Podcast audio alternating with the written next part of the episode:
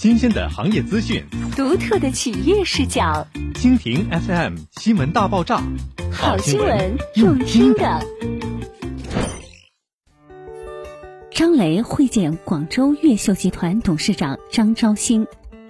三月八日，省委常委、市委书记张雷会见广州越秀集团股份有限公司董事长张昭兴一行，市领导李松林参加。张雷对张昭兴一行的到来表示欢迎。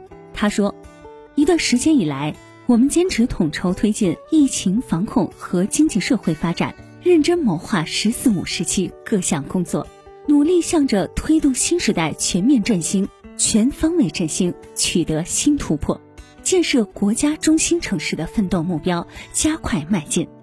在这一过程中，我们注重以改革增活力，围绕。”改造升级老字号，深度开发原字号，培育壮大新字号，不断加快转型升级步伐，培育引进一批牵动力强、成长性好的高质量项目，为振兴发展注入了强劲动力。经过三十多年的发展，越秀集团实力雄厚，业务涉及面广，已形成以金融、房地产、交通基建。食品为核心的四加 X 现代产业体系，希望企业更多关注沈阳，积极投资沈阳。我们将一如既往提供优质服务，创造良好环境。